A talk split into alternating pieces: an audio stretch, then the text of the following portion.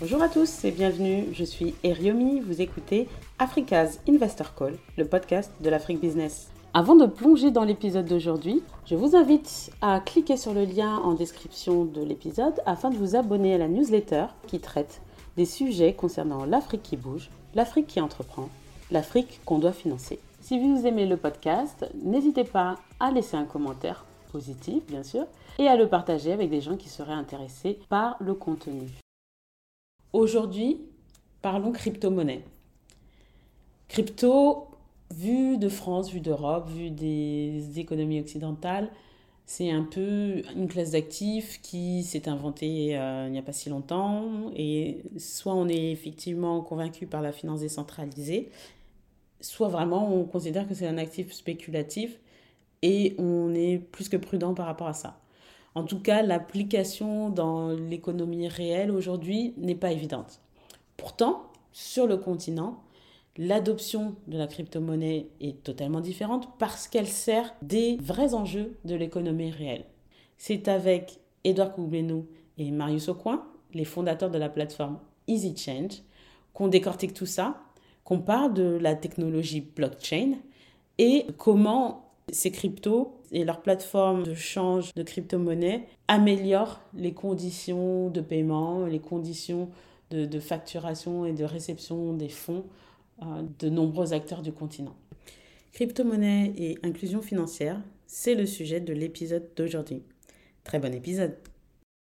Bonjour à vous deux, bonjour Edouard, bonjour Marius. Euh, je suis ravie de vous recevoir sur le podcast Africa's Investor Call euh, pour deux choses parce que la première, c'est bah, toujours bien d'avoir des, euh, des entrepreneurs et des professionnels de la finance euh, qui sont du continent. Donc, euh, c'est l'occasion de, de, donner votre vision. et puis, la deuxième raison, c'est parce qu'on parle de crypto aujourd'hui. Et la crypto, la perception de la crypto en France et en Europe est un peu différente de celle du continent. Du coup, c'est toujours, toujours bien de pouvoir échanger sur un sujet aussi passionnant.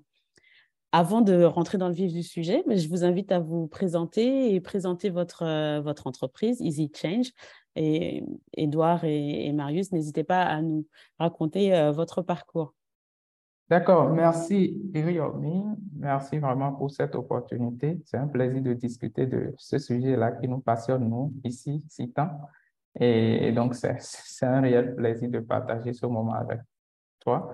Euh, je suis Edouard Koublenou si je dois donner une présentation euh, bien approfondie, j'ai fait une formation de base en logistique. Euh, donc, j'ai eu un master en logistique et donc après mon master, j'ai travaillé dans ce domaine-là pendant neuf ans. Et après, je me suis orienté maintenant vers ma passion qui a été toujours la finance digitale. Donc, depuis que j'étais même à l'université, j'étais toujours dans de dans des activités de finance ci et là. Et, donc, euh, finalement, euh, j'ai quitté mon boulot après neuf ans. Et puis, je me suis consacré donc, à ma passion, comme je l'avais dit, euh, la finance digitale. Et là, en 2018, donc, on a créé EasyChange euh, avec Marius O'Quinn. Il va se présenter tout à l'heure. Euh, EasyChange est donc une plateforme pour permettre aux Africains d'acheter de la crypto-monnaie, d'acheter et de vendre de la crypto-monnaie avec les moyens de paiement qui sont propres à nos réalités. Parce que vous savez, euh, sur des plateformes internationales, les gens peuvent acheter facilement de la crypto-monnaie en France euh, avec les cartes bancaires et tout, mais quand on connaît donc le niveau donc, de, taux de bancarisation en Afrique, on sait que ces moyens-là ne sont pas très appropriés pour nous. Mm-hmm. Et ce qui est approprié ici, c'est le mobile money. Et c'est ce que nous avons fait. Nous avons associé donc mobile money à notre plateforme et donc, du coup, avec de simple mobile money, les gens peuvent acheter de la crypto-monnaie ou de vendre leur crypto-monnaie. Et en termes de mobile money, on sait que c'est plus de 70% donc, du volume mondial qui est concentré en Afrique. Donc, du mhm. coup, c'est pour montrer l'importance quand même de, de ce moyen de paiement. Déjà en Afrique, en 2021, on est déjà à 700 milliards donc, de, de dollars de volume de transactions pour toute l'Afrique, ce qui ne cesse d'accroître. Donc, nous, on a vu rapidement à ce niveau-là que s'il faut acheter quelque chose en Afrique, et puisque nous, on est sur le volet, volet euh, crypto-monnaie, s'il faut l'acheter, s'il faut le rendre accessible, c'est qu'il faut que ce soit par mobile money. C'est ce que nous avons fait. Et depuis 2018, on a commencé cette expérience-là et ça marche pas mal. Donc voilà ce que je peux rapidement dire. Je vais laisser Marie, se présenter. voilà, merci. OK. Merci, Edouard. juste avant que Marie prenne la parole, c'est assez, assez clé ce que tu viens de dire. Effectivement, le mobile money, euh, euh, c'est très utilisé sur le continent et tout le monde n'est pas, pas à même de, de, de, le voir euh, à partir de, de, la France et de l'Europe. Du coup, on en parlera peut-être un peu plus quand, au cours de, notre, de notre entretien. du coup, Mario, je te laisse te présenter également. D'accord. Merci bien, pour l'opportunité, parce que pour nous, c'est une occasion de pouvoir donner les réalités que nous avons rencontré sur le terrain et notre vue en tant qu'observateur et acteur aussi du domaine de la blockchain technologie et des crypto-monnaies en Afrique. Donc, je suis Marius Aucoin, je suis ingénieur informaticien. Donc, j'ai fait deux masters, un master au Bénin et puis un autre à, à Moscou. Donc, en tant que développeur, j'aidais beaucoup de clients, entreprises et particuliers à développer des plateformes et ce que j'avais comme problème principal dans le temps, c'était le paiement en ligne. Il fallait payer les abonnements par carte Visa et tout. Je me rappelle de cette histoire en 2016 où je suis allé vers une banque où il fait, en tout cas, il avait une carte Visa pour faire les paiements en ligne. Et on m'a demandé de faire la demande et je devais attendre trois semaines. Je suis reparti vers la banque trois semaines après, on me dit non. Il faut aller à la direction générale. Et là, je vous parle d'une banque qui me, me, demande d'aller vers la direction générale qui est dans la capitale du Bénin. Je vous parle de Cotonou, capitale économique. Donc, imaginez si j'étais dans une autre ville, mm-hmm. ce serait compliqué. Malgré tout ça, je n'ai pas pu avoir la carte bancaire. On m'a demandé qu'est-ce que je pourrais faire avec la carte, qu'est-ce que je vais faire en lien avec la carte bancaire. Donc, c'était réellement une démarche très compliquée. Donc, c'est déjà pour vous dire, aujourd'hui, j'essaie d'améliorer, mais c'est pour vous dire l'accès aux moyens de paiement de l'Afrique n'est pas du tout aisé. Donc, lorsque vous prenez l'Europe, pour faire les paiements, la carte Visa, ça marche vite. Et même nous, d'ici, pour faire les paiements en ligne, c'était vraiment compliqué. Mm-hmm. Donc, c'est ça qui m'a conduit avec Edouard à commencer par réfléchir. Quelles sont les alternatives aux cartes bancaires qu'on peut mettre en place afin de, faciliter les paiements vers les, marchands qui sont hors de l'Afrique et même qui sont aussi dans le, sur le continent africain? Donc, là on a vu la blockchain et puis les, les possibilités avec les crypto-monnaies qui peuvent aider à faire les paiements sans frontières sur Internet parce que l'Internet même est déjà global. Donc, il faut aussi un moyen global de paiement et la crypto-monnaie répond réellement à ça. C'est ça qui m'a conduit désormais à quitter mon boulot de consultant informaticien et me mettre à mon propre compte pour étudier la blockchain technologie des crypto-monnaies. De là, on a euh, mis en place les exchanges. Super. Euh, c'est effectivement une réalité. Euh, les, les, moyens de paiement qu'on a ici en Europe ne sont pas ceux qui sont en Afrique.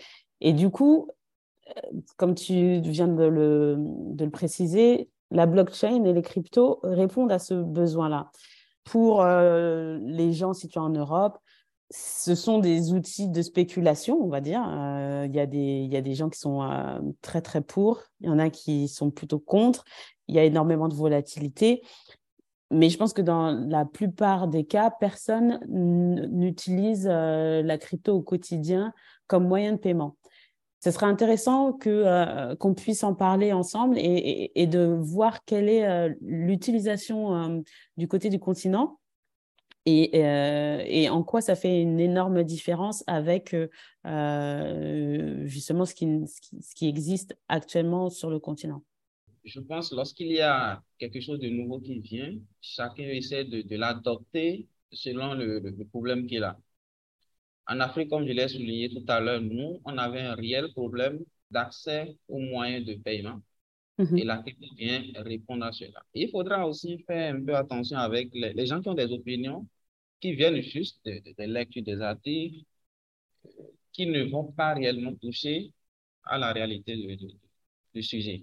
Mhm. C'est-à-dire, pour moi, avant d'opiner sur un domaine, il est très important, après avoir lu sur le domaine, d'aller faire une éducation, en tout cas une formation qui vous permet réellement d'aller toucher, d'acheter même des crypto-monnaies à un taux, je vais dire, un truc qu'on peut risquer avec, même si on dit c'est risqué, c'est ceci, on peut mettre un 10 dollars dedans pour aller réellement comprendre. Donc, dès que on finit ces étapes, on peut maintenant opiner. Mais ce qu'on remarque aujourd'hui dans le, le monde, c'est que les gens ont des opinions sans réellement aller vers le domaine et puis donnent juste le, leur point de vue selon les lectures.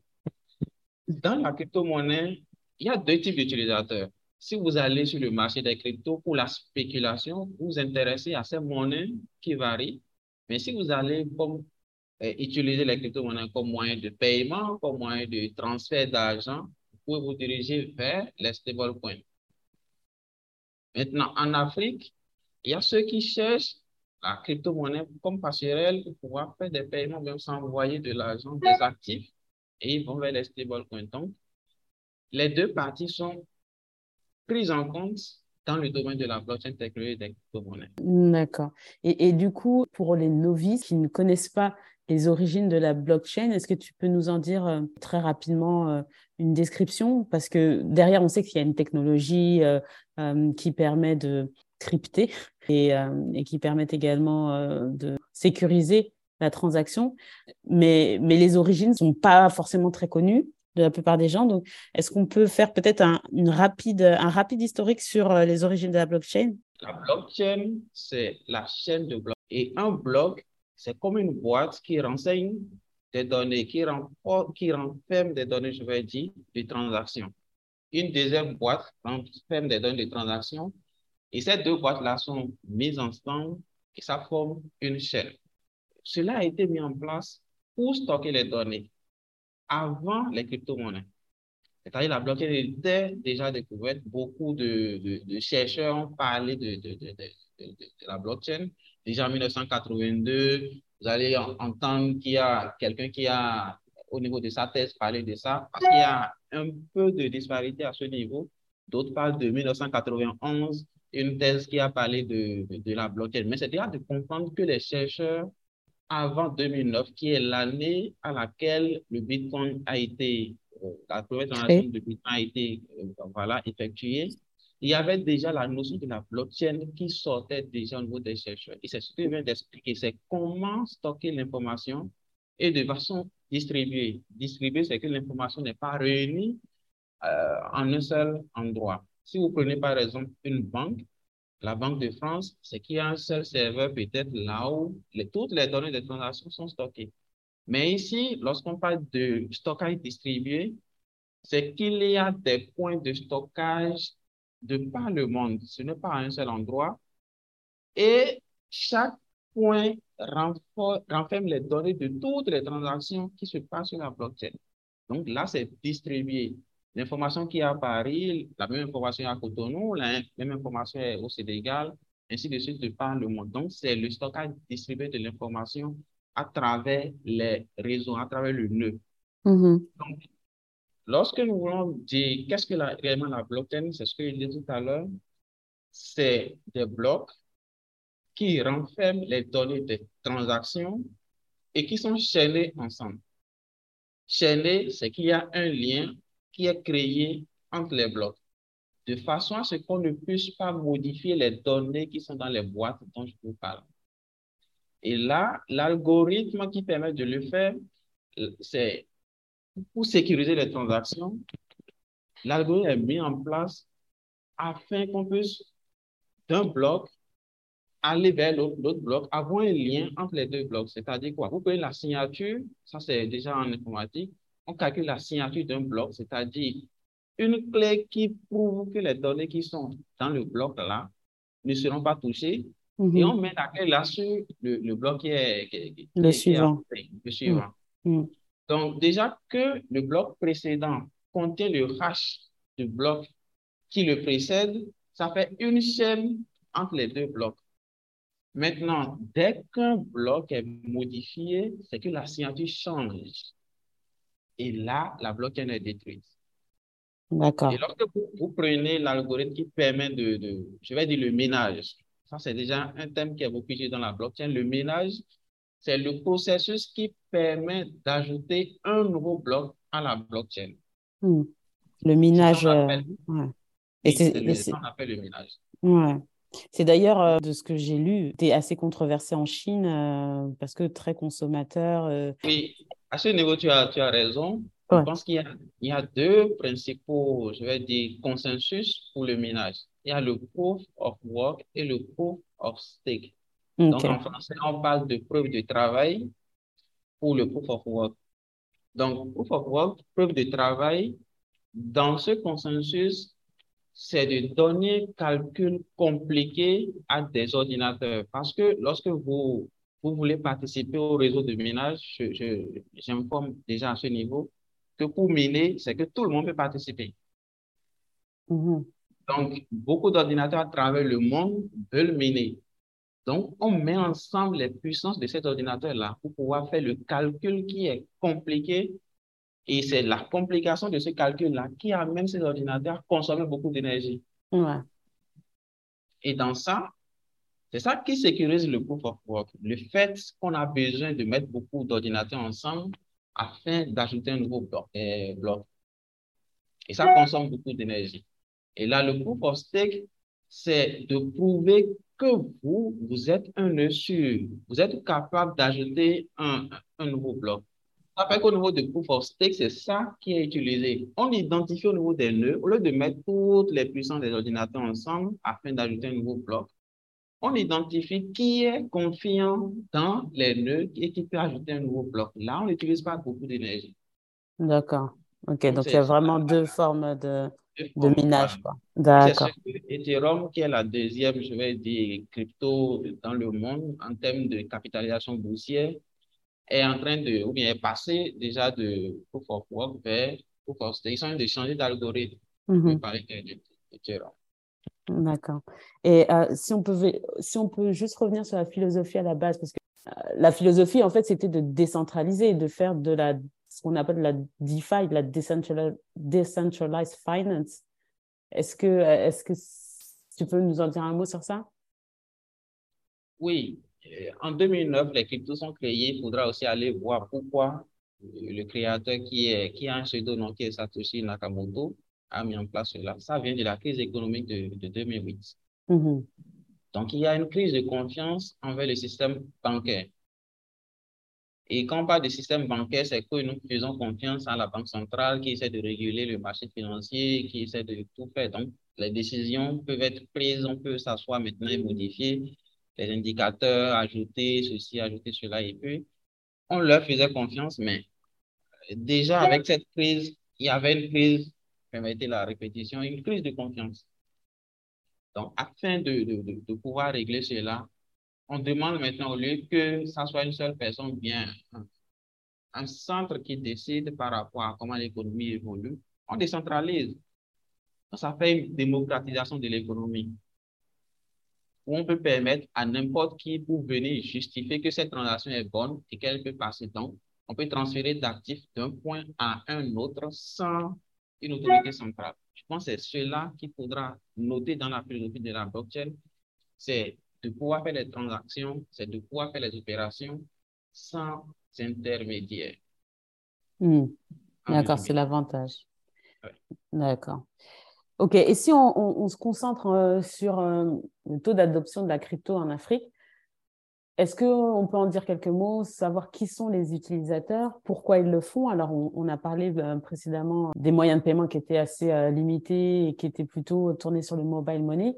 Est-ce qu'on peut prendre par exemple un cas concret de, pourquoi euh, un, euh, utilisateur irait euh, sur EasyChange? Qu'est-ce qu'il ce peut en tirer derrière et comment il le ferait?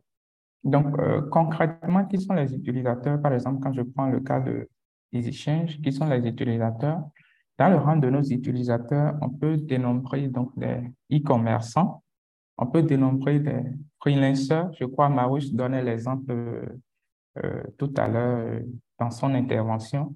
Dès que je suis en Afrique, euh, il y a ces plateformes où je peux faire des activités gagner. Je suis informaticien, je peux, je peux développer des sites à, des gens qui sont à l'étranger. Mais quand il s'agit de paiement, quand mhm. je rends le service, il faudra me payer. mm-hmm. le moyen de paiement qui, qui, qui me sera proposé, c'est peut-être la banque, euh, euh, les cartes bancaires et tout. PayPal, jusque-là, au Bénin, par exemple, c'est compliqué d'avoir un compte PayPal et puis de l'utiliser comme en Europe. Et donc, du coup, c'est compliqué pour ces, ces gens-là. Je parle des freelancers. Et il y en a beaucoup parce que vous, vous connaissez aussi mieux que moi le taux de chômage ici. Mm. Donc, du coup, les gens sont obligés de se lancer dans le freelancer, dans, dans, dans, la, dans, la freelance. Et donc, du coup, euh, ce qu'ils savent faire, ils, ils, peuvent le monnayer en ligne. Mais le paiement était compliqué. Donc, ceux-là, beaucoup ont compris que oui, ils peuvent recevoir donc de, de la crypto-monnaie et puis par EasyChange, euh, donner ces crypto-monnaies et avoir donc du mobile money, comme je l'avais dit euh, mhm. euh, au départ, qui est plus utilisé. Donc, on, a beaucoup de freelancers, on a donc des e-commerçants, mais on a des traders. On a des traders, donc des gens qui, qui, qui, font le trading.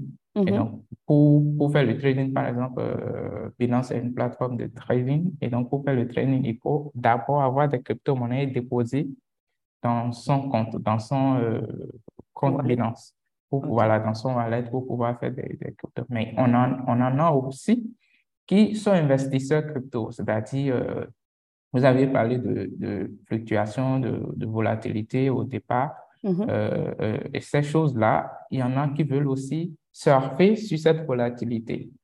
Oui, mais on, on, ne s'y met pas si on ne s'y connaît pas. Donc, ce sont des gens qui savent à quel moment il faut acheter et à quel moment il faut vendre. Et comme on le dit dans la crypto-monnaie, le, le, tout ne suffit pas d'acheter les crypto-monnaies.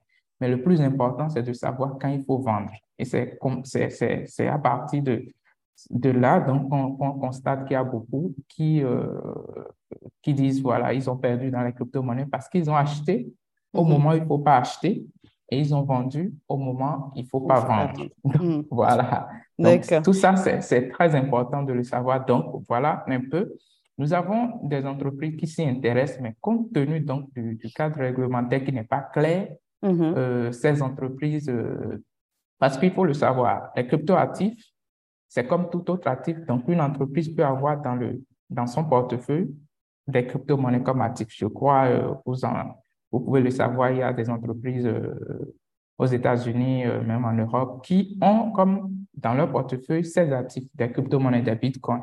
Mm-hmm. Et donc, ici, il faut le, si on, ces entreprises doivent le faire, il faut un cadre réglementaire qui est clair, qui euh, dit oui, quel impôt il faut payer dessus, comment la fiscalité sur cet actif que vous détenez doit être, doit être faite. Et donc, ces questions-là qui ne sont pas encore tellement euh, clarifiées, clarifiées ici, cela fait que, voilà, il y a des entreprises qui veulent, mais ils s'en méfient. Maintenant, d'autres euh, utilisateurs, ce sont des entreprises comme nous. Nous, on fait que de la crypto. Donc, il y en a aussi euh, en Afrique des plateformes où on peut acheter euh, et vendre et, ou des plateformes qui utilisent donc des crypto-monnaies pour lever des fonds, le crowdfunding. Donc, il y en a pas mal quand même et cela se développe de plus en plus. Donc, voilà ce que je peux dire mm-hmm. sur ce point utilisateur de la crypto-monnaie en Afrique. Et alors, c'est intéressant ce que tu viens de dire. Donc, il y en a beaucoup qui se développent. Euh, euh, est-ce que tu vois une, différence particulière entre euh, les différentes régions du continent ou plutôt Afrique francophone versus Afrique anglophone? Est-ce que tu vois une, différence notable entre le, taux d'utilisation des cryptos?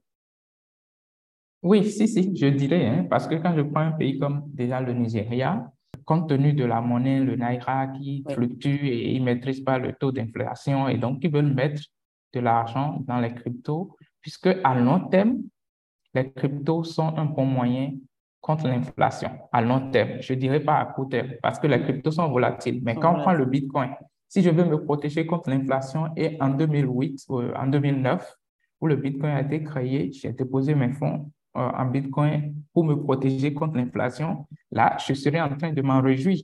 Mais si euh, en 2009, j'avais stocké mes comptes, mes fonds à la banque, à la date d'aujourd'hui, c'est sûr que l'inflation a tapé de plus de 100%. Je dis de n'importe quoi, mais c'est pour dire, voilà, il y en a vraiment qui utilisent. C'est de l'épargne. Euh, c'est de l'épargne. Voilà, de, de, les crypto-monnaies pour se protéger donc, contre l'inflation. Mais cela, c'est à long terme, parce qu'à long terme, les crypto-monnaies euh, sont euh, quand même sur une bonne, progression, quoi. D'accord. Donc, cela dépend. Cela mhm. dépend donc de la zone. Le Nigeria, c'est pas la même chose.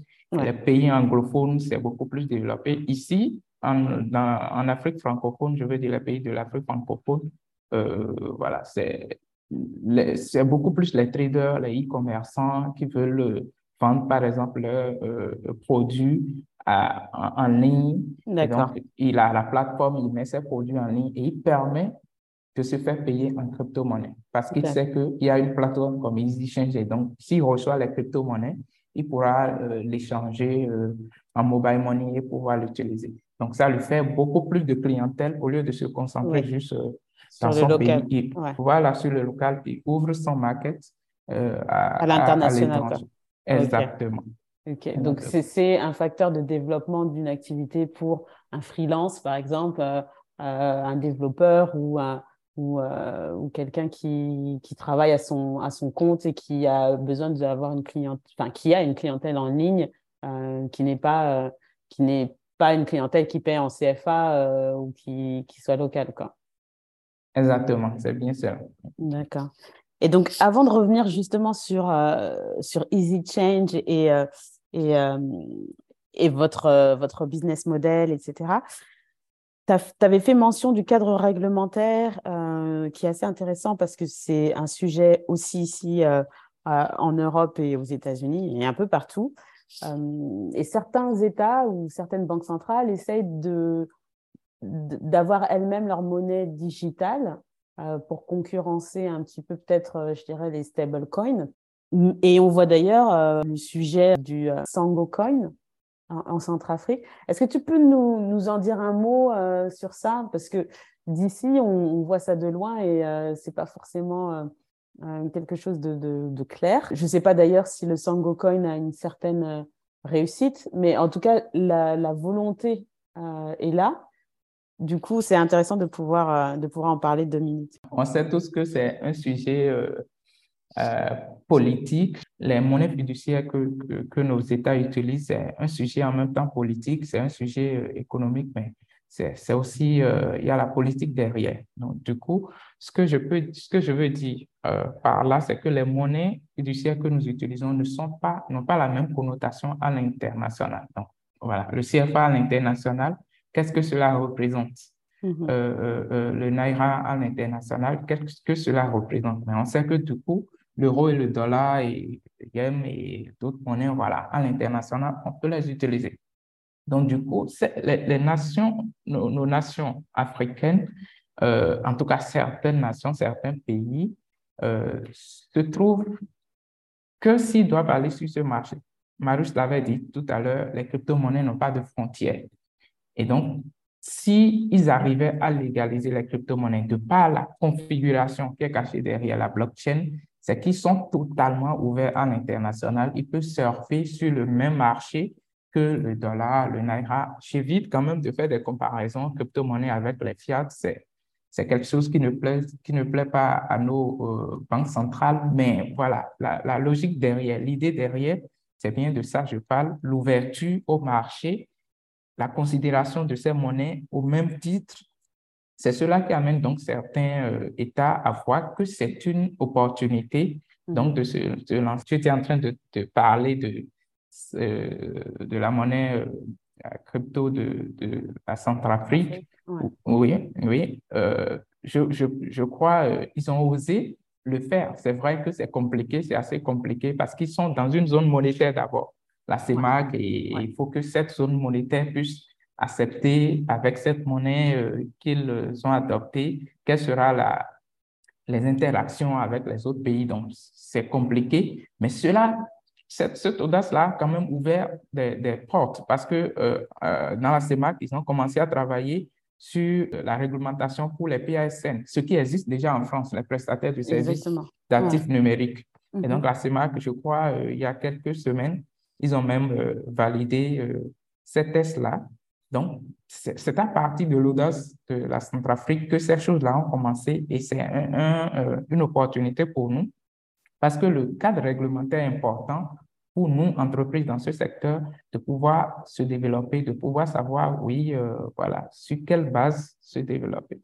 Donc, voilà un peu ce que je peux dire sur ce sujet-là. Je, je le dis, c'est une opportunité pour nos pays, en tout cas en Afrique, mm-hmm. déjà avec les inégalités que moi je vois sur le plan euh, monétaire, de, de surfer sur les crypto-monnaies qui sont des monnaies qui sont ouvertes et sans frontières à l'international et qui peuvent leur permettre euh, euh, donc de faire des échanges sur, à l'international. Mais il faut que cela soit suivi d'un cadre réglementaire. Sinon, ce sera super compliqué. Merci.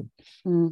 Et, et, ce qui est, ce qui, enfin, ce qu'on a observé du côté de la CEMAC, est-ce que tu tu vois d'autres États euh, essayer d'emboîter le pas, ou en tout cas, euh, par exemple, euh, l'UMOA, qui est l'autre zone d'Afrique francophone où il y a une banque centrale et un cadre réglementaire qui concerne huit pays.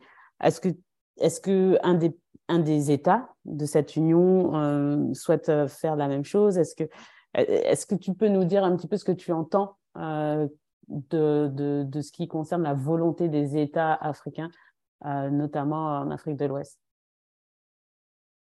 Oui, je dirais d'abord, je parlerai par exemple euh, d'abord de la Namibie. Namibie qui a accepté les crypto-monnaies, euh, que ça peut être utilisé dans le commerce, dans le commerce général. Donc, du coup, si je suis commerçant, si je l'accepte, si j'accepte de, de, prendre les crypto-monnaies en Namibie, ils ont voté une loi et les, les, les commerçants peuvent accepter donc les crypto-monnaies. Si le commerçant refuse, on ne le force pas, c'est pas obligatoire, mais ceux, voilà, voilà, ceux qui l'acceptent.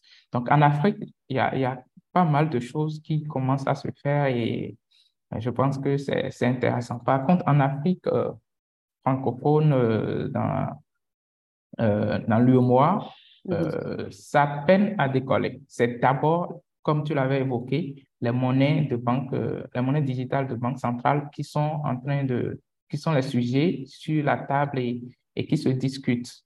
Donc, ça, par contre, il faut un travail que je me dis euh, d'ici là, on pourrait avoir des résultats. Mais sur la crypto-monnaie euh, euh, elle-même, je me dis, si dans la CEMAC, il y a quelque chose comme ça, parlant de, de, de PSN, mm-hmm. la, la, réglementation sur les PSN qui est, qui est en, en tout cas qui a été fait, c'est sûr qu'au niveau de, de, de l'UOMOA aussi, d'ici là, une réflexion va commencer, ou c'est déjà en cours, je ne suis pas informé. Et voilà, mais ce n'est pas encore officiel dans, dans mois. Voilà. D'accord, ok. Ben, merci pour euh, cet euh, état des lieux de, euh, de la crypto en Afrique. Et si on, se focalise justement sur le business que vous, que vous faites, ce serait intéressant de parler un petit peu de, de qui sont vos clients à vous. Donc, euh, tu en parlais, c'est des freelanceurs, c'est des, euh, des euh, personnes, des e-commerçants. Est-ce qu'ils sont béninois? Est-ce qu'ils sont au-delà des frontières du Bénin? Puisque je rappelle, vous, vous êtes au Bénin. Ou est-ce que justement ça, te, ça, ça t'ouvre des, des, des, frontières? Et puis aussi le business model, parce que vous êtes une plateforme d'échange c'est toujours intéressant de comprendre là où en fait vous apportez de, la valeur. Et puis, si jamais vous avez des indicateurs sur, sur le, je sais pas, des, des retours sur les cryptos pour les produits qui concernent l'investissement, ou d'autres types d'indicateurs ou KPI que vous avez envie de partager avec nous? Voilà, c'est encore un plaisir ainsi pour parler de Easy Change parce que parce que c'est ce qui nous passionne et, je vais te faire euh, un petit témoignage. Je crois que c'était le la semaine dernière, le samedi dernier, et euh, on était à un événement qui a été organisé par Binance et pour lequel on, a été invité. Et puis on a rencontré euh, donc des utilisateurs donc, de notre plateforme et, ils étaient fiers qu'en Afrique, je dirais en Afrique francophone, qui a une plateforme qui porte l'identité. L'identité, donc, Afrique, c'est notre chose et qui fait bien le travail.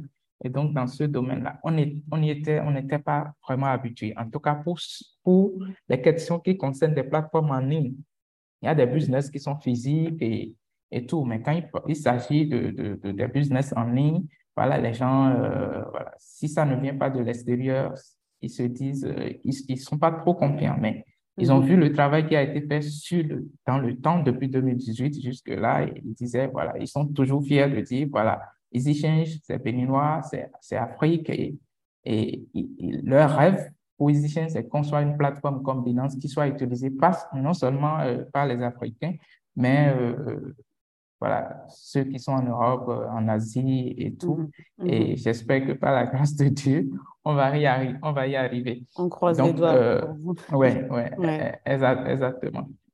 Donc, euh, nos, nos, utilisateurs, comme je l'avais dit, on a donc des freelancers, des, des, des crypto-enthousiastes, ceux qui veulent comprendre c'est quoi. Marius le disait, il y en a qui sont, qui sont curieux, hein?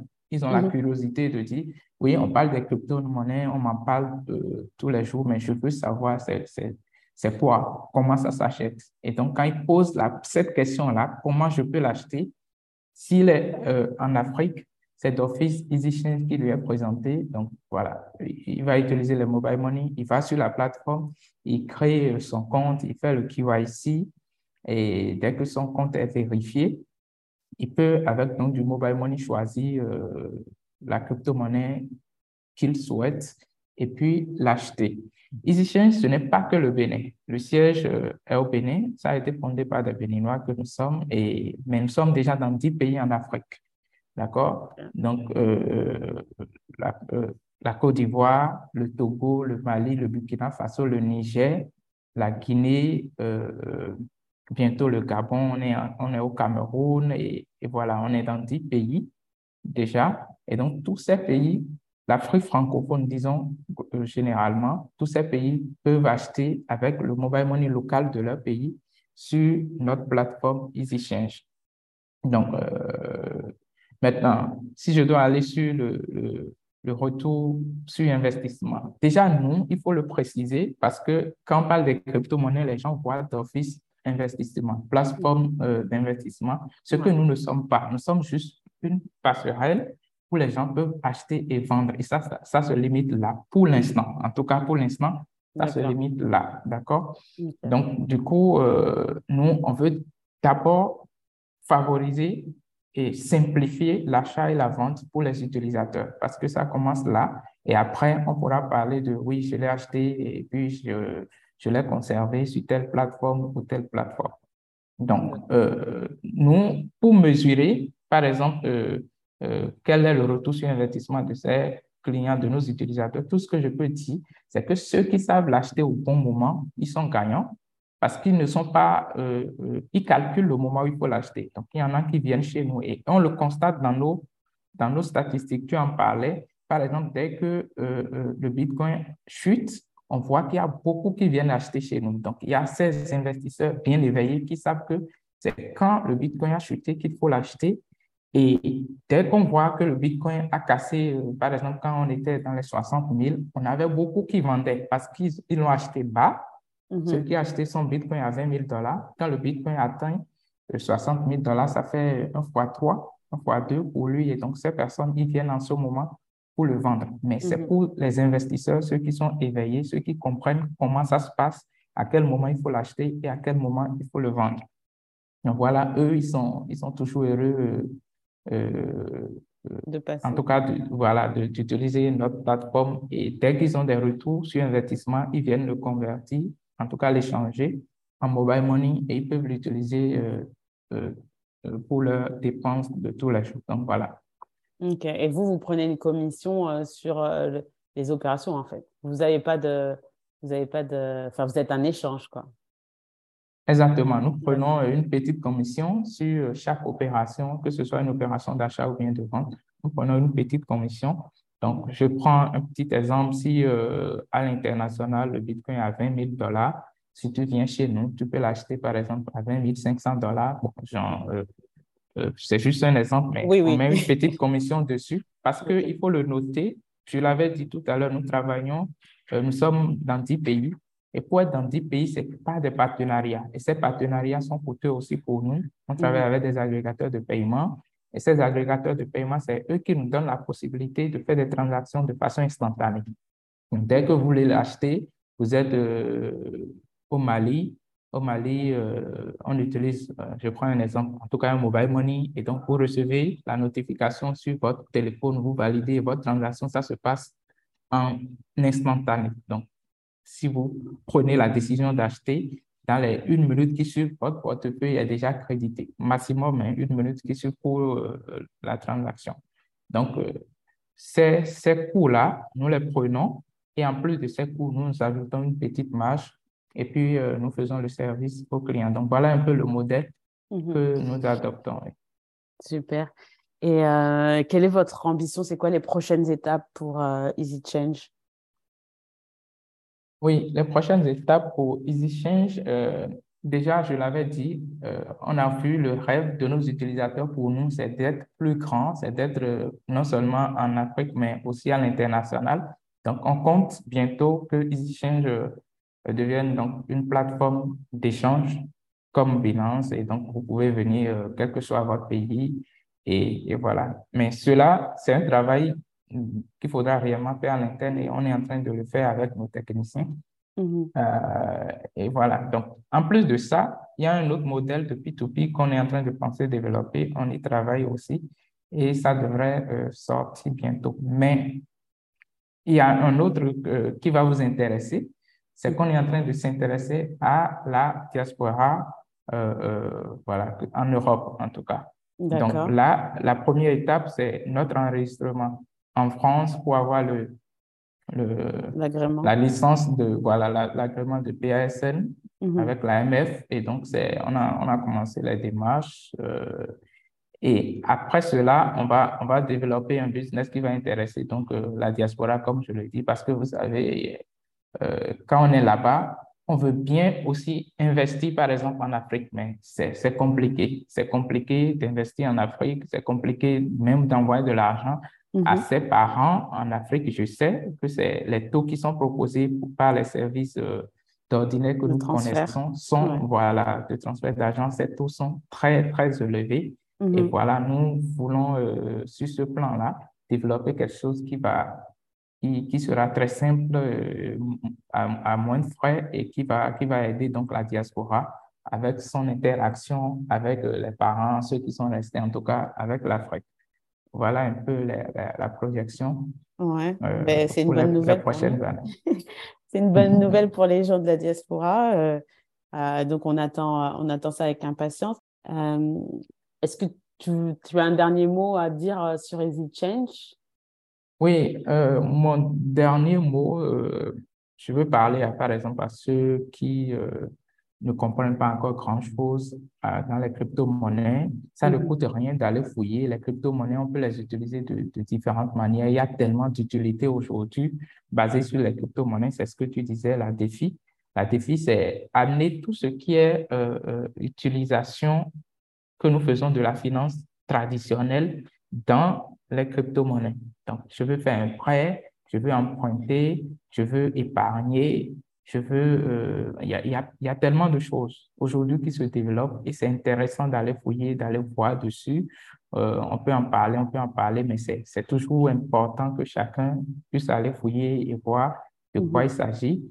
Et dès qu'on s'y prête un peu attention, on y trouve pour son compte. C'est ce que je peux dire.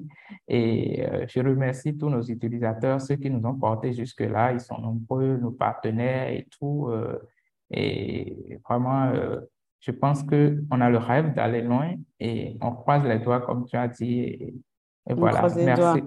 merci. on croise les doigts pour vous.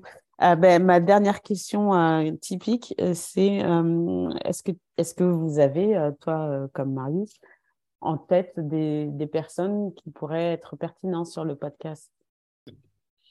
Oui, nous travaillons dans un environnement, je vais vous dire, je vais te dire très compliqué au niveau réglementaire. Donc, ça fait qu'on s'est intéressé à un cabinet d'avocats français qui est le cabinet euh, avec lequel nous réglons tout ce qui est question juridique euh, par rapport à la crypto-monnaie dans notre zone. Mm-hmm. Donc, c'est un cabinet qui s'appelle LAVS. OK. En fait, ce qu'ils font est formidable à l'endroit de la jeunesse africaine parce que nous, aujourd'hui, en tant que jeunes, nous sommes des, Nous aimons le téléphone portable, nous aimons Internet, et je peux vous dire que la plupart des réglementations qui existent en Afrique aujourd'hui n'encadrent pas Internet, ne parlent pas de cette nouvelle technologie. Mais eux, ils, se, différencient un peu des cabinets d'avocats qui existent dans notre zone. Donc, ils s'intéressent à la crypto-monnaie, ils publient dans le domaine de la crypto-monnaie. Donc, je pense qu'il serait le bon candidat pour la suite. Super, super.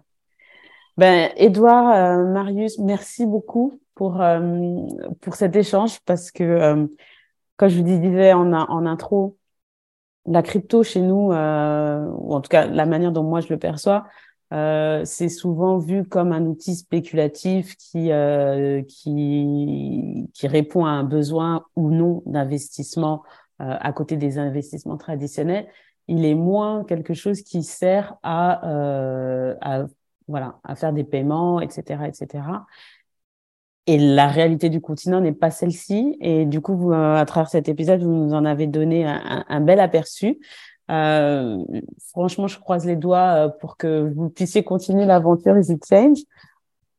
Pas, enfin, non seulement parce que vous êtes béninois et, et voilà, hein, un, petit côté compatri patriotique qui, qui parle ici, mais, mais aussi parce que euh, c'est la manière de servir aussi euh, euh, l'entrepreneuriat africain, les entreprises africaines et donc participer au développement. Donc, bravo pour ça et, et j'espère qu'on pourra se croiser ou sur le continent ou à Paris si vous, si vous venez.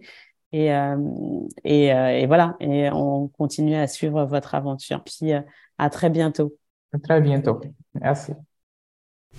Et voilà, c'était tout pour l'épisode d'aujourd'hui de Africa's Investor Call. J'espère que vous avez apprécié les échanges que j'ai eus avec mon invité. Si c'est le cas, n'hésitez pas à laisser un commentaire sur votre plateforme d'écoute de podcast préférée et n'hésitez pas non plus à partager autour de vous avec des gens qui seraient intéressés d'en savoir plus sur l'investissement vers l'Afrique. N'hésitez pas non plus à vous rendre sur mon site internet demlen.com, D-E-M-L-E-E-N.com, afin de recevoir la newsletter que j'écris deux fois par mois qui traite des sujets d'investissement vers l'Afrique et bien davantage. A très bientôt pour un prochain épisode de Africa's Investor Call.